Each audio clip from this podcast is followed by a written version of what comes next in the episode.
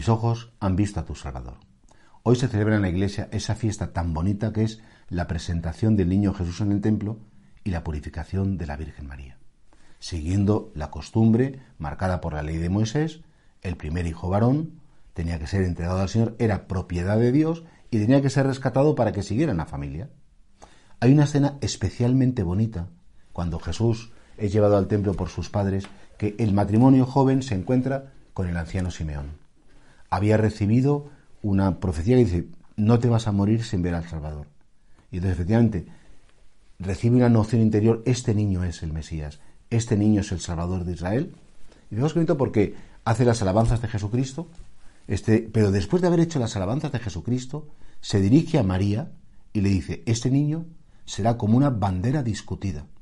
Es decir, no todo el mundo va a estar con él.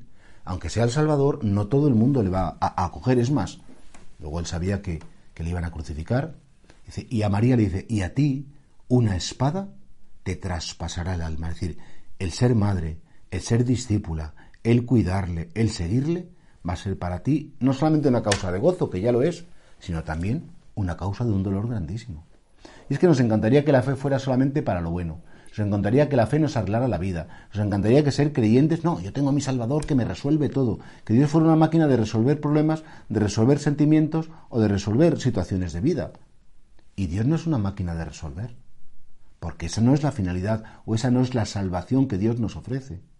Sino que Dios está dentro de ti para darte la gracia, para darte la fuerza, para que confíes en ti, para que encuentres esos recursos que le ha dejado en ti y seas tú quien los gestiones, para que tengas tus propios, entre comillas, méritos, que son muy poquitos, pero que seas tú mismo y no seas como una marioneta en manos de otro, que al final no. Y por eso sí, ser creyente no significa facilidad. Ser creyente no significa, venga, que Dios ya, no. Muchas veces porque somos creyentes, una espada nos puede atravesar el alma pero estamos dispuestos. Entra en el pack y por tanto, Señor, pues mira, si yo seguirte significa pagar un precio, estoy dispuesto a pagar ese precio. Aunque sea a veces con dudas, con miedos, con inseguridades, con fracasos personales, con fallos, pero me compensa. Y vosotros fijaos cómo salieron José y María del templo. Pues salieron por un lado tan gozosos, habían presentado al niño al Señor, eran, tenían una misión tan bonita, pero no con un poquito, no por cierto, con un poquito de miedo lo que nos queda por delante, lo que tenemos que vivir, lo que va a pasar, pero sobre todo diciendo, Dios mío, ¿cómo vas a estar tú?